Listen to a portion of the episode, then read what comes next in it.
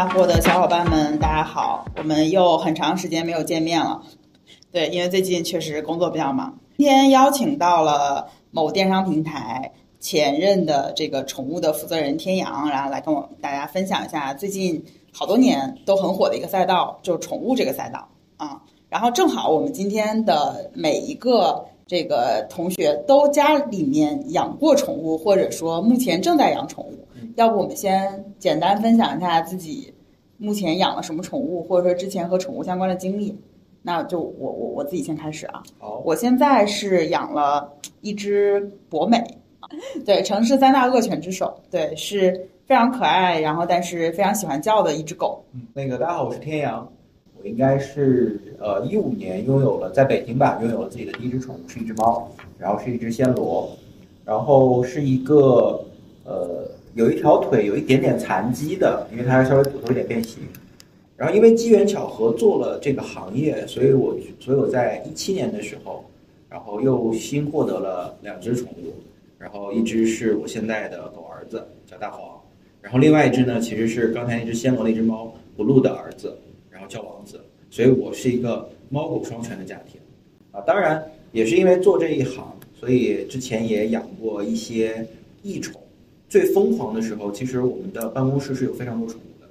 然后有刺猬，有蜥蜴，有豚鼠。那我这个就比较长，我们只能精简说。啊，我觉得养宠经历和年头特别长，因为从小家里就一直有宠物，嗯，而养过，嗯，猫和狗是很多的，嗯，还有兔子，嗯，还有鸭子，啊，龟，啊，然后鱼，嗯，啊，然后到北京以后，北京我那个大概有三段吧，第一段是养了狗。是两只狗，但是两只狗全是串儿，嗯，就是因为那个，就是当时是朋友搬家，然后那个狗没有人管了，然后我又租了他的房子，然后留下来一个串儿，直到最后被丈母娘给轰走了，两只狗都送给单位了。第二段是两只猫，是在学校里捡的，就是学校里的流浪猫，然后它路边我不知道那个算什么，就是好像很多猫会有那个问题，就是它皮肤会一块儿像烫伤一块儿，猫癣。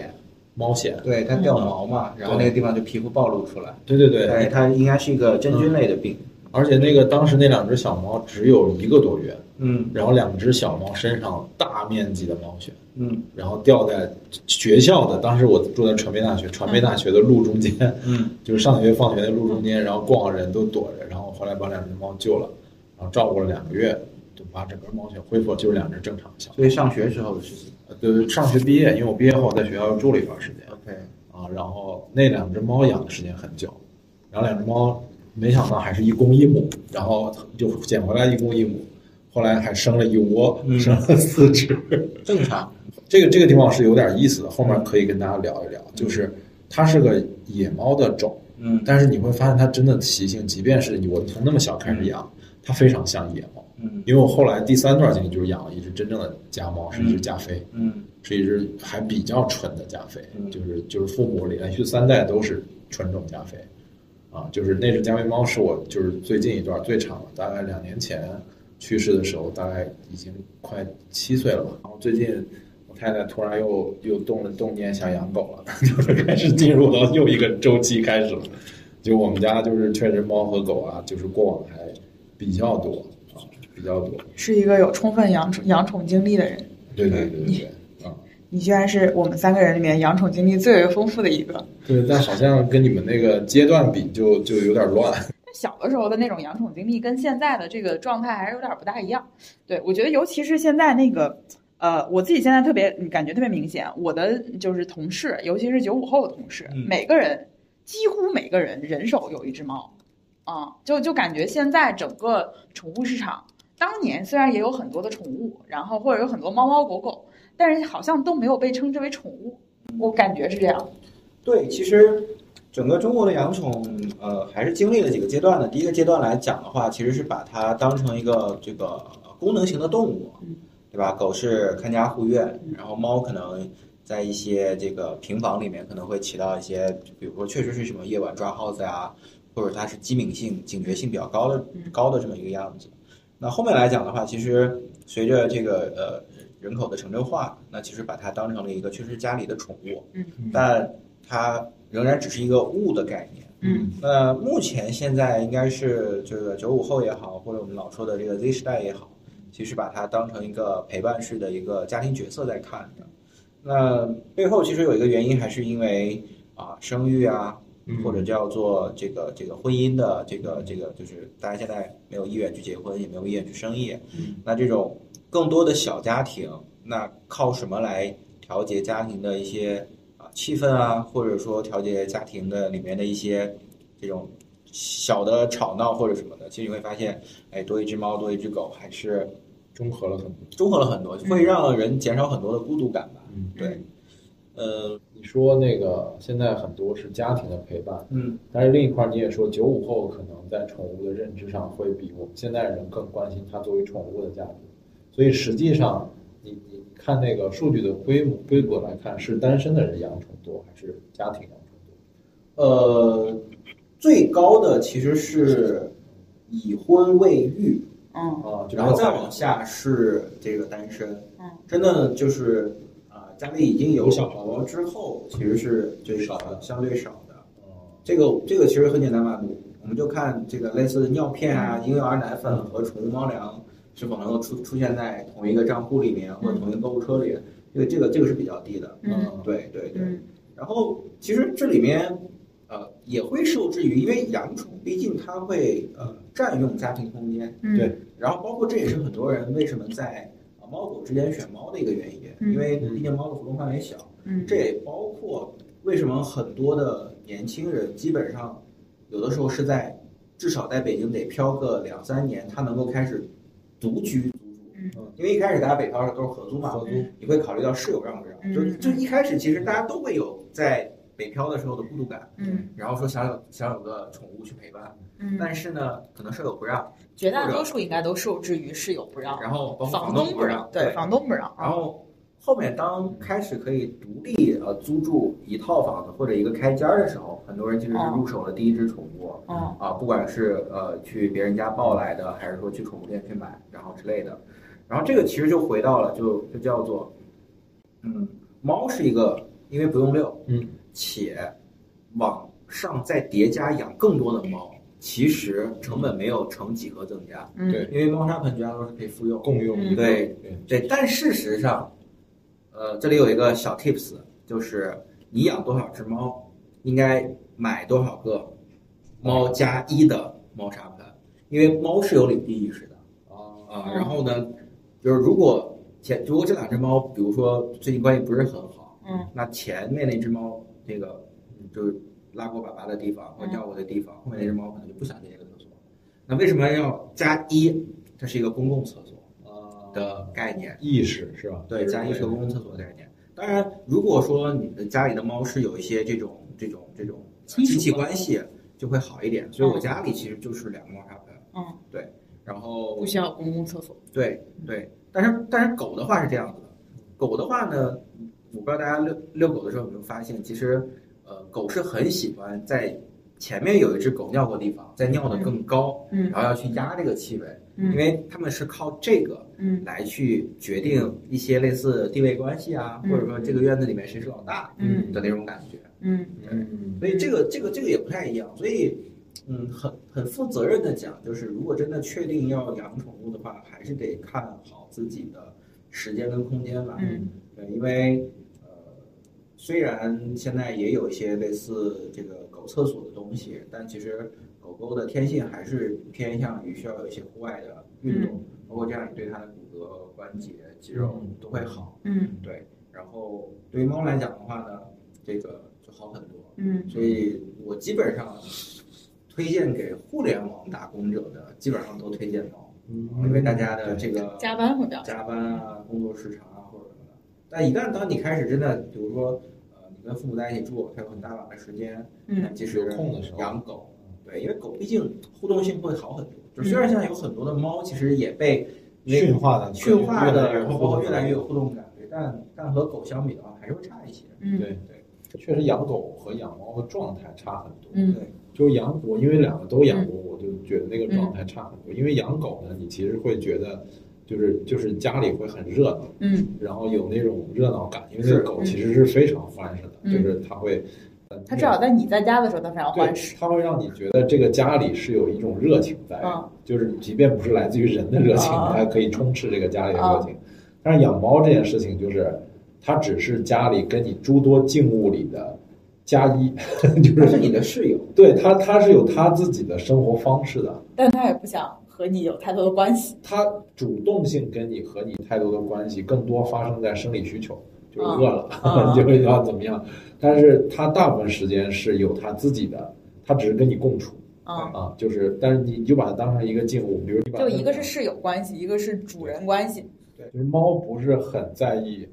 当然就是就是也有它有，就比如我们家那只加菲，它也有，就是比如说你隔几天它回来，它其实也会表现出蹭你的腿，对对对，表现出一些那个亲昵感。嗯，但大部分时间。它是很克制的，你知道，就是这个所有的猫都如此，即便是很热情的猫，只有暹罗，就就一定会比狗会有一些吧，特殊品种，比如说暹罗，比如说柯尼斯卷毛猫，啊，就就就是性格里面就是我们所谓的就很像狗的猫，对，不论是长相上还是这个怎么，包括柯尼斯卷毛猫什么的，它都会会会会这样的，所以就是你要是怕麻烦，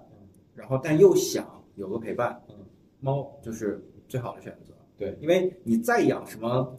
什么龟啊什么，它没有互动感。猫多少还在有一点点互动感，因为它会叫，它会有一些声音，嗯，对，然后它会过来，比如说从你面前走过，然后尾巴摇一下之类的。那你真的养一只龟啊或者什么的，这个是体验不到的。嗯，而且现在就是，假如说你真的怕麻烦，然后又很懒的话，本来也有一些类似自动的设备啊，自动猫砂盆、自动喂食器什么的。嗯，事实上你只要只要有 money，嗯啊就可以去养只猫。嗯啊，但但如果你要养狗的话，就一定留好时间和空间，就不管这个空间，就是狗它它然可以接受，它可能就是地上只有一个垫子或者没有垫子，它可以直接睡地板，这些都没有问题。嗯，但它确实会占一个地儿，嗯，确实会占一个地儿，所以就是说，真的很想养狗，那就但又是合租或者是租房子，然后家里不是很大，那就从小由小型犬入手，就它的运动量要求也比较低，吃的也比较少。对我，我觉得养狗有一个点在于多养一只狗这个事儿成本特别高。对，啊，就是多养我，我感觉呃有一只猫，但是后面多养一只猫，甚至变成两只、三只、四只，都还比较正常。对，但是狗就已经很少见到养两只了。对我之前的时候，呃，就曾经呃一段时间两只狗都养的时候，我很明显的就感觉到遛狗是很困难的。嗯，因为它两只狗可能想去不同的方向。对，两只狗就是很，因为你看一只狗，其实它呃，就是当然如果经过训练之后，其实狗狗就是出家第一件事情肯定是先排泄、先排便。嗯，因为这个在 training 的时候其实都会都会教好它。嗯，然后呢，但是呢，你的狗狗是上过狗狗学校的？上过学的，上过学的。然后。和呃，国内某电商平台互联网大佬的是他的师兄啊，是 他们家狗的师兄，对对对。然后那个呃，但是另外一只狗狗在这只狗粑粑的时候，它有可能就不想在这个周围再粑粑，它可能就想找找找别的地方。嗯，这个时候你要等待，对吧？然后接下来再再让另一只狗去。嗯，然后这种状态下，其实就确实在在。就是中国，因为你，嗯，首先大家还是有责任的宠物主人都是带带着牵引绳的嘛。嗯。但是如果你在国外的话，你发现就是大家可能两三只狗没有问题，大型犬没有问题，因为人家有院子。嗯。对吧？狗狗便便完之后，等大家铲一下、收拾一下就好。嗯。所以确实不一样。嗯。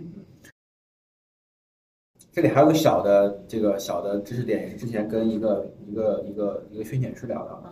你们有想过狗是怎么在家里判断？就是主人要回来的，或者说时间的嘛，因为大家老觉得就是狗狗在你回来的时候都在门口等着，听到了声音？不是，什么？呃，狗其实在家里计算时间的方式是你的气味浓度，嗯啊，就是你早上离开的时候是变热了，是满的，啊，然后呢，如果你前面几天都在一个比如说低的状态的时候，你快回来了，你回来过，那么它后面。就这就是一个条件反射，嗯，那么它就会在对应的时间可能趴在门口等。但如果你没有回来，那它可能就不敢离开，嗯，对，然后它就在那等着。但如果你提前回来了，你有时候会发现狗其实不在门口，啊，就比如说你上午刚出门，但是突但是下楼，嗯，然后你可能车钥匙没拿或者什么的，你上来取的时候，你发现它该干嘛它干嘛呢，还在还在吃粮呢，嗯，对，所以他所以他也没有那么可怜，说你走后他就一直这个一直很忧郁的在门口等着，他也会自己呃解闷儿。嗯所以呃，我的理念就是，包括也是做了这一行之后，你会发现，呃，你你在家无聊的时候可能会看电视，对吧？这些东西他都没有。包括其实在国外是有给狗看的频道的，嗯而且是付费频道。嗯然后当时其实国内也有创业者想做，但其实啊、内容源是一个问题，因为他们如果呃一个是内容源，一个是他们要去做这种预装，嗯包括跟一些盒子当然去合作。嗯因为狗的内容源是要把所有的色彩要做处理的，嗯当然也不是黑白，嗯，只是它的那个配色呃不太好形容，它就是会有更多的绿和蓝之类的，对。然后另外的话就是可能要给它一些这个藏一些零食，就用一些特制的玩具，比如说一些不倒翁，对吧？就是然后垫子然后不倒翁的口开小一点，对。然后垫就是你刚刚指的是那个纹绣垫啊然后然后这没有一个小知识点，就是呃狗的纹绣消耗的能量其实比跑动还要高。哦所以为什么就是那种你会发现机场那个狗好像也没干嘛，但为什么要要换班儿？因为它其实已经很累了，因为那个它它要动很多的这种皮层神经啊或者什么的。他们呃这缉毒就就是机场的那些缉毒犬什么，他们应该是每半小时还一小时就要换一次班儿的，它不能一直闻。包括搜救犬，很多搜救犬你会觉得它不是跑的累倒了，它是真的一直在消耗体力，就通过这种纹绣。所以这个也是一种，就如果你你上班时间很赶，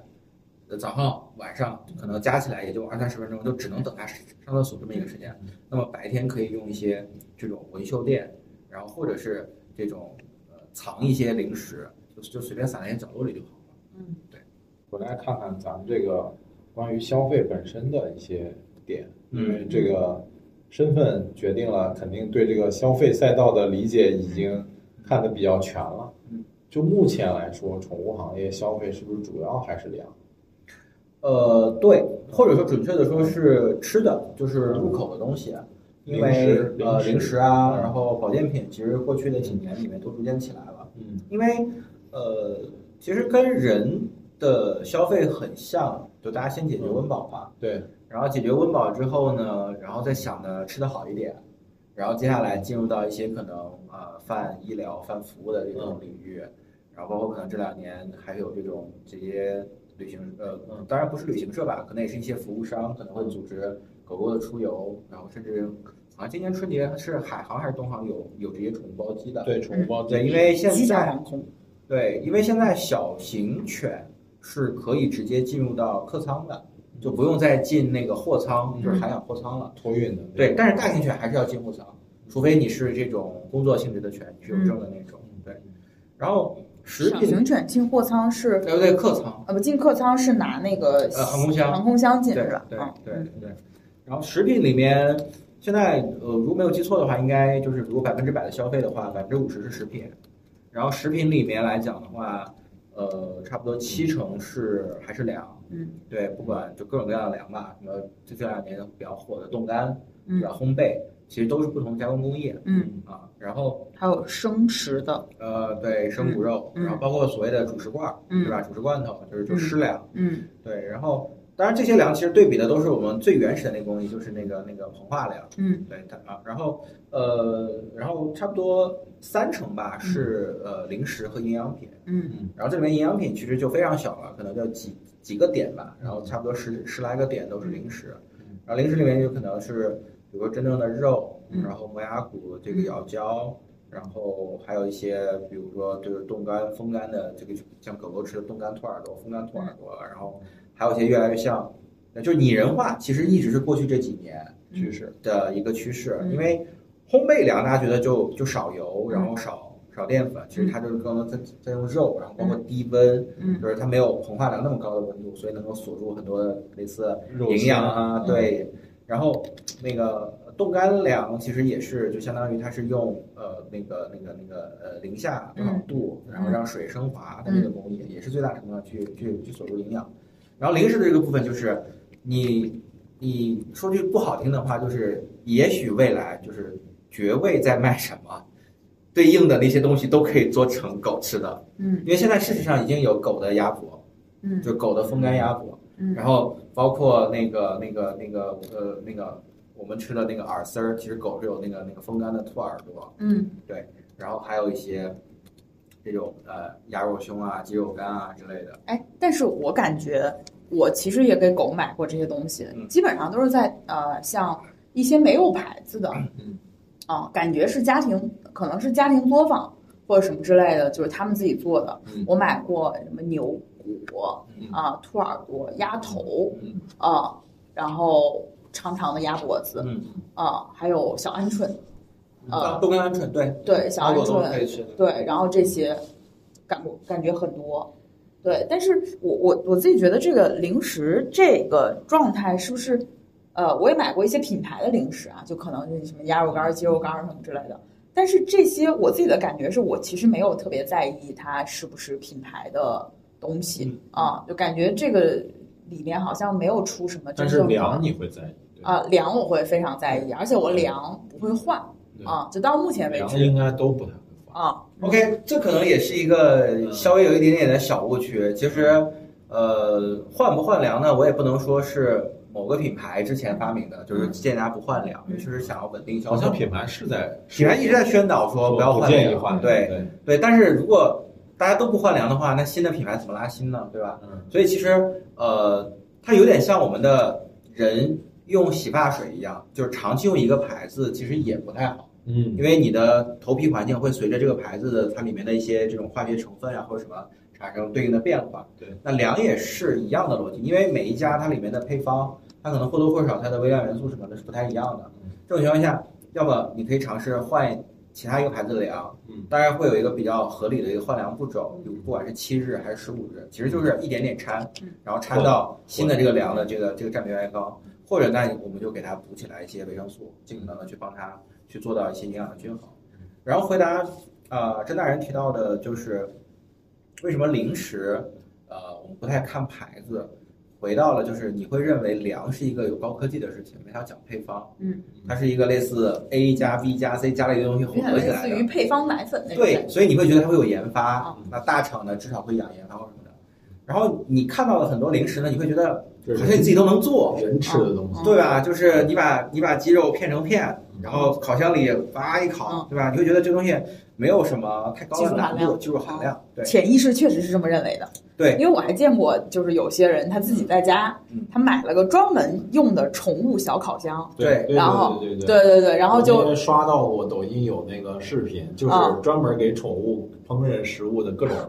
包括就是现在也本来也会，就是家里基本上有宝宝之后都会有入手一些辅食机啊，或者果干机，嗯觉得自己做的会更健康。其实这些东西也都可以顺便做鸡肉干、鸭肉干，就那种就是哦果干机，就相当于它是在蒸发水分嘛，你把它都哦铺好，它也是可以做的嗯。那这里面来讲的话，其实为什么会有会会有这个事情？其实零食啊，在呃中国，其实我们是一个零食的出口国。我们本身基于原来很多的外贸代工，所以其实是有很多的工厂。嗯，包括其实我们目前国内现在应该已经有三四家了吧？但最早第一家那个那个还有前两家的这个宠物上市公司，嗯好，后面这家也是。嗯，其实他们过去包括到今天为止，很大一部分的交易嗯还是来自于代工、嗯 OEM、ODM。嗯那这个里面就包括，其实它确实没有什么技术技术难度。嗯对，然后那中国这个这个人力也好，劳动力也好，然后其实它又它又便宜，所以我们在零售上面一直是出口国。嗯但是你会发现，粮，尤其是配方粮这块，你发现我们到今天为止还大量的在进口。大家觉得要吃加拿大的粮，嗯然后要吃这个澳大利亚、新西兰的粮，嗯对，觉得他们可能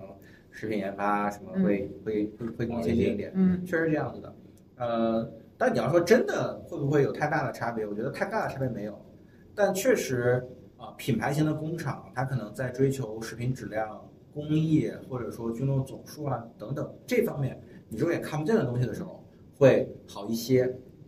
对，因为确实，今天举个例子，就我们人吃的小馒头，嗯，其实你可能也不会只买旺仔的，哪个牌子有可能也都会买，或者说小麻花，你今天可能吃过小麻花，你都不知道有什么牌子，对吧？但是最近都是九块九四十袋儿，嗯对，包括什么这个这个什么蟹黄锅巴，嗯对吧？这个这些都是这个，你也不会追求牌子嗯，你可以理解成它对应的就是宠物的零食，嗯嗯你也不会看什么牌子。嗯但是你在选择一些必需品的时候，比如说家里这个宝宝的奶粉，嗯，包括可能我们经常用的油，嗯对吧？它其实就有一点点像宠物必须的那百分之呃这个五十里面的七成的那个主的粮，嗯。主那个主食主食，嗯。那你会挑牌子，你会选择大厂倍数，嗯。啊，所以其实跟人挑食物的逻辑大体是一样的。嗯。对你大概率会知道你们家的油什么牌子，米什么牌子嗯，然后包括你天天都吃的，你可能去嗯，比如说你要现在买一些冻鲜的肉，你可能会认一些牌子，嗯。但是当你真的今天买一些网红零食休闲，就是想磨一个嘴儿的时候，你也不会太 care 牌子，嗯因为背后你会发现这些牌子也找的是代工厂，对吧？不管是松鼠啊，还是说之前的百草味啊什么的，对，所以在这个品类里面，就是大家如果要是创业的话，嗯就我做个品牌感觉有点难，但是如果我挣个钱做个生意，是感觉还是可以的。对，因为上游是有非常多的这个很成熟的供应，链很很成熟的，就是临时的整个供应链，就是柔性供应链的能力来讲的话，因为就是你大概率其实就是在改规格嗯。啊，因为你不太会去给人改配方嘛，因为嗯。因为零零食里面很多都是肉眼可见的东西，嗯。当然，呃，也会有一些，因为事实上今天特别便宜的鸡肉干，其实里面也会加淀粉，然后加一些大豆蛋白，嗯。对吧？因为确实价格在那儿放着呢，嗯。对吧？那你要么就是别人可能定了，比如说是呃，假设说是三吨，嗯。然后我实际生产了这个三万五千吨，那你可以直接就进那五千，就是零点五吨的那个货，然后去定包装、定什么的。嗯就就它其实跟今天很多人的食品领域的里面这个供应链能力的这个服务标准或什么的，就差不多，嗯。是比较柔性和动态的。比如说，你们日常会给宠物买什么样的零食？大概率背景还是拟人化，所以呃有狗薯片，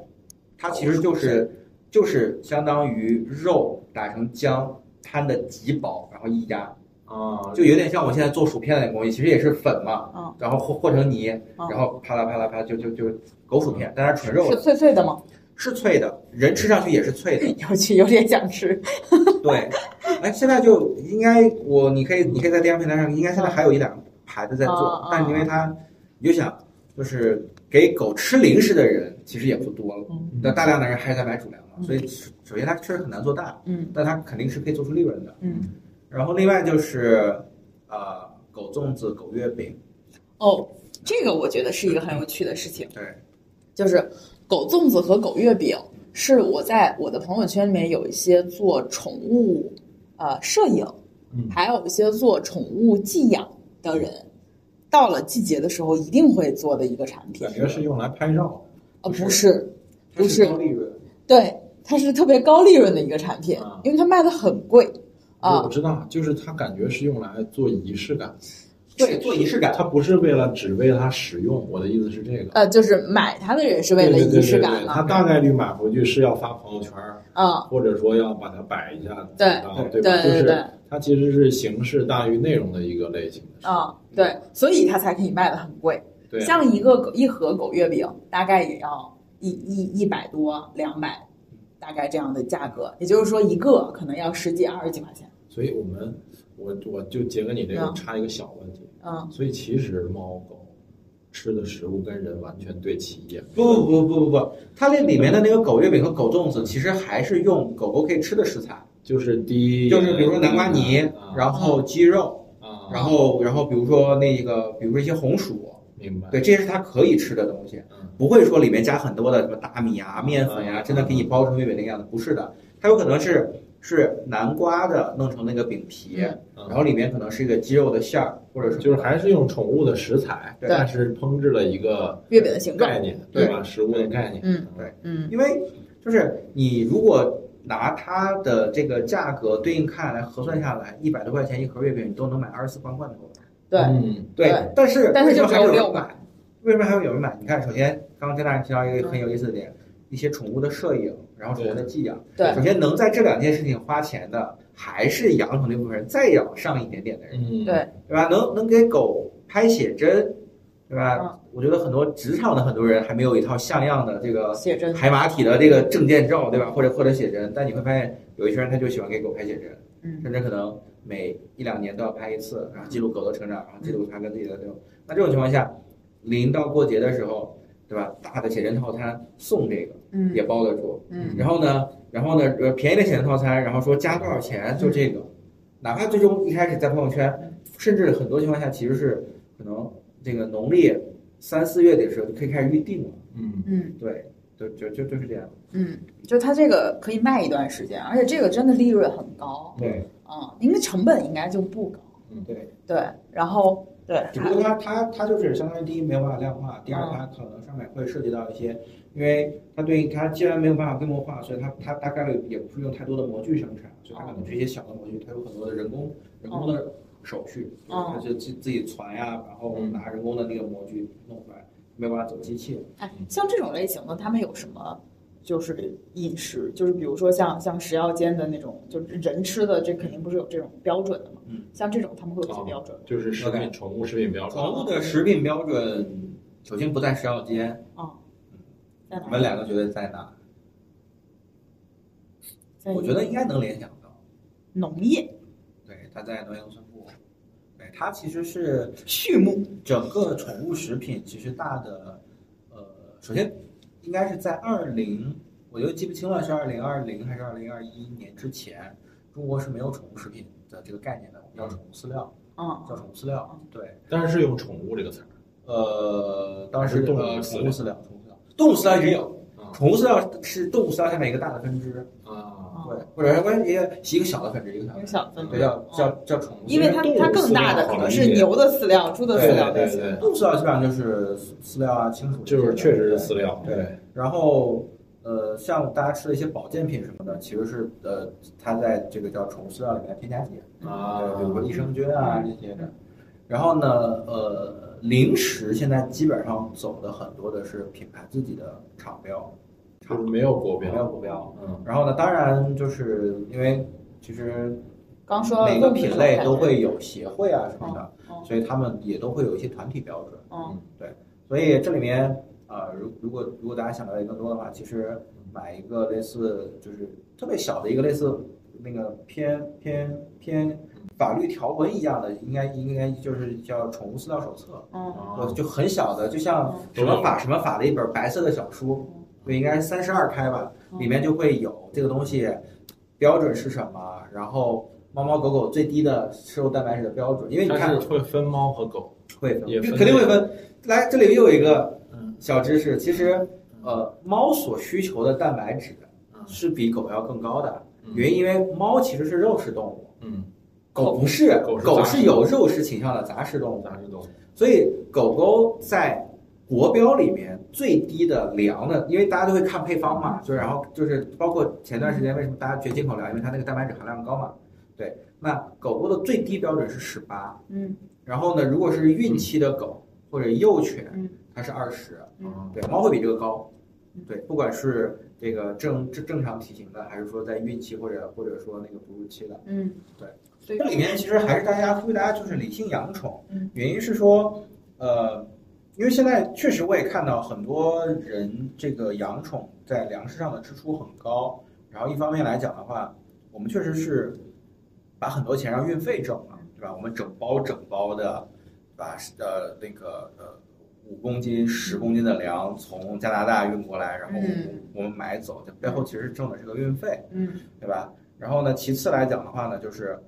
国内的这个制作工艺的水平是在提升的，嗯对，因为其实，在快消品的行业，本土化生产一定是所有品类的主流，嗯。对吧？只有特别特别你觉得可能要还原一下品质，或者说目前可能呃国内外的标准不太不太通的，比嗯如说进口配方奶粉，嗯，那欧盟认证有些认证不太一样的，那我觉得它是有意义去做原包进口的，然后来去享用的。但大量的其实最终还是要本土化生产，对，哎，所以你观察到的就是对于呃，就是原原包进口这件事儿有很高追求的人，其实还是很有其实还是年轻人啊。我说呼吁大家理性消费，原因就是你把它换做你自己，嗯，你也不是天天吃和牛，嗯对吧？你也没有天天吃蓝脊、金枪鱼，嗯对吧？我们今天可能真的想吃日料的时候，一个月吃一次好的，可能平常聚餐可能就吃个自助类的日料，嗯，就就可以了。对，所以，所以在养宠这件事情上，我觉得就是，呃，大家最好的方式是计划性消费，嗯因为事实上，当你养了一只宠物之后，它每个月的开销应该相对恒定，嗯因为它不会突然暴饮暴食嘛，嗯对吧？嗯它也不会突然食欲不振或者什么的，所以它是个计划性消费嗯啊。它理论上跟你在家里买你们家大米，嗯对吧？你今天也不会，你你可能会心血来潮买一袋儿泰国原包进口的嗯泰国小米尝一下，但你大量其实吃的可能就是正常的国内的五常，嗯。或者或者或者金龙鱼，或者说福临门的某个价位带的米，嗯，这就是你的口粮米，对，或者就跟我们今天喝咖啡一样，嗯。就口粮咖啡、精品咖啡，嗯，确实我们也不是天天喝冰滴，嗯。对吧？很多人就是天天在喝三顿半，然后给狗天天吃十几块钱一个进口的罐头，其实没有必要。嗯，对，哎，所以我们聊完，刚刚说到食品能占百分之五十，嗯，然后那其他的宠物的消费主要是集中在哪儿呢？呃，其他差不多有十五个点是用品，这里的用品可能对于猫来讲就是猫砂嗯，然后猫就是猫砂盆，然后当然也有一些呃这个猫爬架、爬架、梳子，然后还有一些就是猫草隧道。其实猫草其实是放在放食品里的，对对对对。然后对狗狗来讲的话，呃，因为你会遛它嘛，所以会有这个牵引绳牵引，然后胸背，嗯然后包括因为你要遛要拍照，还会有衣服，嗯，对，然后另外就是玩具，对，哎，所以猫和狗的用品还是非常不一样的。非常不一样的。就玩具有一些可能是通用的，只是 size 的不同，嗯但其他的，因为你想猫更多是在家，嗯，所以用品当时有一个创业的方向，就是叫怎么样融入到家具里，嗯，所以当时那个有一些那个猫抓板啊、爬架，嗯它可能会把它变成一个毯子，说你只要搭在沙发旁边的扶手上，嗯，然后这边一扣，嗯，那既保护了沙发，又跟沙发融入的，它变成一个配饰嗯，同时猫也可以去享受它嗯，然后包括可能在一些那个那个那个逗猫棒这个维度，嗯，它可能会做成一些自动的，然后你可以吸在比如说你家的玻璃上，嗯，然后它这样伸缩，包括还有一些比如说猫的吊床什么的，它也尽可能是比如说你比如说是可能挂在你的门后边，嗯。然后猫可以躺在那儿睡觉，嗯。或者说你可以吸附在这个这个你的玻璃窗或者什么上面，或者或者你的飘窗帘上，嗯这个是当然方向。但狗的话，大量的这个用品其实会会出行，哦。对，然后或者说这个叫孤独陪伴，嗯对，然后当然这里面可能狗的还会有一些功能性的，比如说像漏食球，哦。对之类的。嗯。然后呃，胸杯的话，其实也是就是因为它会有短款，嗯，然后包括伸缩款，嗯。然后再加上现在很多牵引绳卖的时候呢，你又会给它买不一样的项圈，嗯，因为有的时候你养过柴你就知道了，给它戴不同的这个围巾，嗯，然后配不同的项圈，其实拍出来的照片，嗯。对吧？可以是嘤嘤嘤的状态，嗯。然后也可以是一个很很飒、很威武的状态，嗯。这些都是在用就是用品啊、配饰然后去解决的。嗯。然后那剩下的接近接近三分之一的其实就是线下服务，嗯。线下服务，嗯。线下服务里面其实呃猫跟狗不太一样，猫的话可能会有会会会被医疗占比重一点，嗯，因为猫的洗护是频次比较低的，嗯。呃嗯就当然很多现在有不同的说法，嗯。但是我们正常通常建议或者说呃就是半年到一年洗一次猫就行了，然后你可以给它多梳一梳，嗯。把一些灰啊，包括一些浮毛啊梳掉，但没有必要天天跟它洗，嗯，因为它的皮脂腺分泌什么对整个皮肤屏障一个一个保护，对。然后狗的话，其实大量的支出就回到了就是洗澡，洗澡和剪毛。呃，因为我养金毛，所以就就不就任任由它长就好，啊对。然后当然剪毛也不是真的一个必须项，因为你买个狗推子也可以推，啊啊对，但是洗澡，因为它确实会有一些步骤跟手法，因为我们现在有时候去去呃宠物店，它也会有 SPA 级的服务，比如低压洗护，对对，还会有泡澡的这种，应该是碳酸的，然后去去什么做一些皮肤修护的，对对对，感觉里面还有那个紫外线灯，呃，不知道是紫色的。对，然后还有这是不是紫外线我不清楚，然后还有一些比如说做这种脚部护理，啊因为狗经常跑，它嗯它它也会有这个一些开裂啊，嗯或者一些纹，对要给它抹油。对对，然后给它戴上手套，然后要护，就跟人做、做这个这个足膜是一样的，然后要要护个十五分钟，嗯然后接下来再长一个软软的、肉乎乎的，嗯对，然后另外就是修指甲，包括现在应该也是去年还是前年啊，因为其实就是因为疫情，嗯线下宠物店都不开门，对然后或者说已经被封了，嗯，所以其实家庭用的小型或者中小型的烘干箱现在也很流行。还还有一个那个烘干的那个衣服，哦，对，就相当于你给它穿起来，然后这个吹风机往这儿一吹，然后对，然后就对就鼓起来了。会有哦会有，哦它其实就是一个更简易的烘干箱。哦烘干箱其实它能做到的就是既能吹风恒温，然后它是透明的，它也能看，它你你也能看到它毛有没有吹起来干的那个状态。嗯，但你如果是那种那种衣服来讲的话可，能不大行，可能不大行，因为你还是点风险。不知道里面这个吹到什么吹没吹干程度了。对，包括那个出风口，如果离毛太近的话，可能还会烧着嘛，嗯对吧？其实它会有一些安全隐素，嗯那个安全隐患的。嗯嗯嗯所以其实，在过去疫情会让一些线下的服务想办法变成家庭式的服务，嗯然后然后衍生出了一些就是智能设备或者、嗯或者说电子化的设备。嗯因为最开始的时候其实也有，但其实就是大功率的吹风机，叫吹水机，嗯就是感觉像一个小吸尘器一样的，它横横倒在地上，然后有个再大的那个吹嘴。这个好像都是主要用于大型犬的吹。呃，中型犬以上就看你愿意花多长时间吹，哦因为其实呃，我不确定就是你有没有关注过线下宠物店，然后在整个吹，它其实是也是有手法的，就是嗯如果都这么简单的话，那宠物学校就是就给人培训的那个宠物学校就没有意义了。哦它其实跟美容美发一样，它是有一套工序的。啊，就你比如说一个狗狗洗完了之后，它先需要用扁嘴的那个吹，嗯。然后它是紧贴皮肤表面，快速的掠过，有点像我们吹手上的那个没干的水一样，它是用大风力把水先吹走。啊然后接下来可能会有的是换一边拿个梳子一边吹，但是把它吹蓬松，这个是吹干；也有一些是直接给那个吹风嘴上换成一个，就像现在人很多电吹风一样，就是像梳子一样那个哦不同的风嘴，对，然后这么去吹，就相当于可以吹到它的就是最深层嗯。这个这个这个这个毛发的这个根部，因为我们很怕的就是你只把表层吹干了，嗯。然后它表层以下的一个毛没吹干，这样的是狗最容易生病的状态。嗯。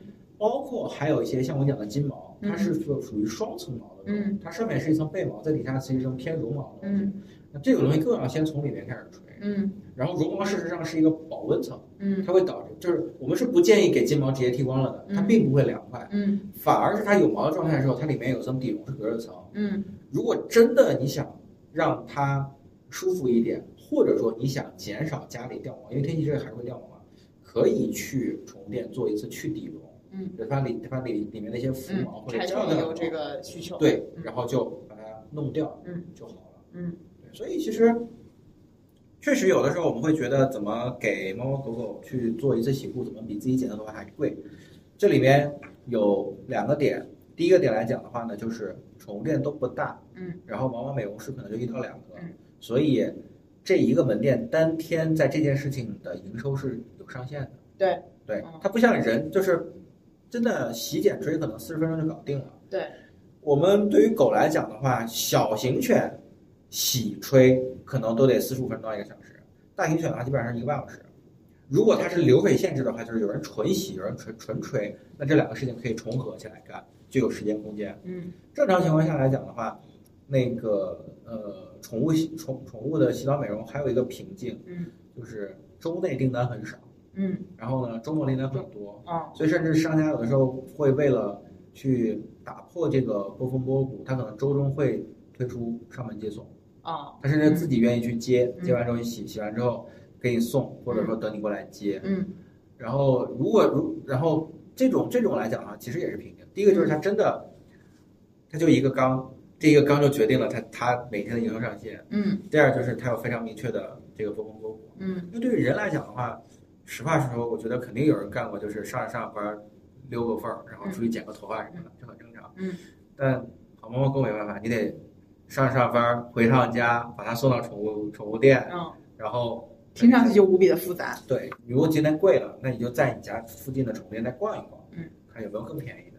这个消费其实我觉得很难省下来。我觉得这个可能还要看你到底是什么犬种吧。嗯，就首先大型犬肯定是几乎是不需要的啊，就是比如说像萨摩嗯，这个白白的这个狗啊，基本上我在家给我们家狗洗过澡，对厕所来讲它是灾难，啊，对，因为给它吹毛过程当中，这一间厕所就都是毛。对，对，所以大型犬，尤其是长毛的大型犬，这应该是一个非常必须的一件事儿。但对于小型犬，反正我目前养的两只狗，我在家里给它洗澡都是能做得到的。嗯啊，所以其实呃，呃，我现在送它们去洗澡，主要是美容啊，对，洗澡顺便美容，嗯，因为我没有办法剪出俊介的那个形状，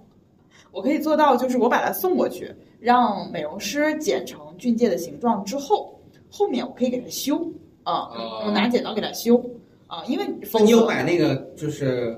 宠物美容师那个那个弧形的那个剪刀？对对对，就那个很可爱的那个剪刀，要不然你剪不出来那个弧度。对你没办法剪出那个圆圆的那个，其实你自己剪还是剪不大出来，它会它会有点参差不齐。对，但是因为它长得太快了，如果你不去给它自己在家剪的话，它大概就每不到一个月，你可能就要去给它剪一次。哎呀，这个事情其实你理解成就是女生修刘海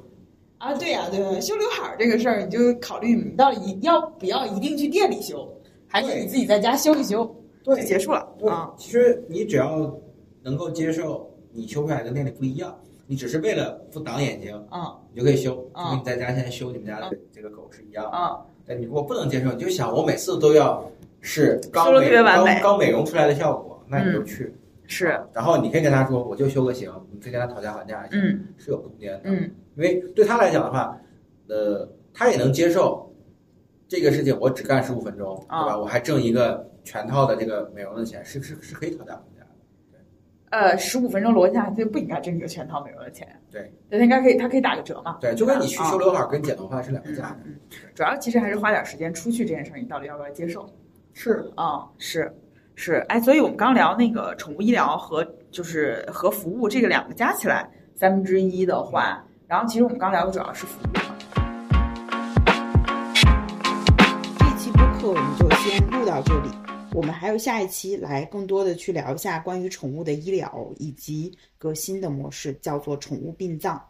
在所有的快消品以及消费品的这个行业里面，宠物已经算是啊目前所有消费品里面增速最高的行业了。所以我们也将持续关注这个赛道。所以以上就是我们这个宠物这一次主题的第一期。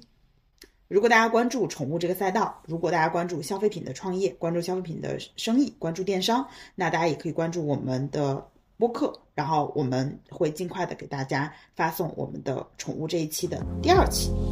感谢大家。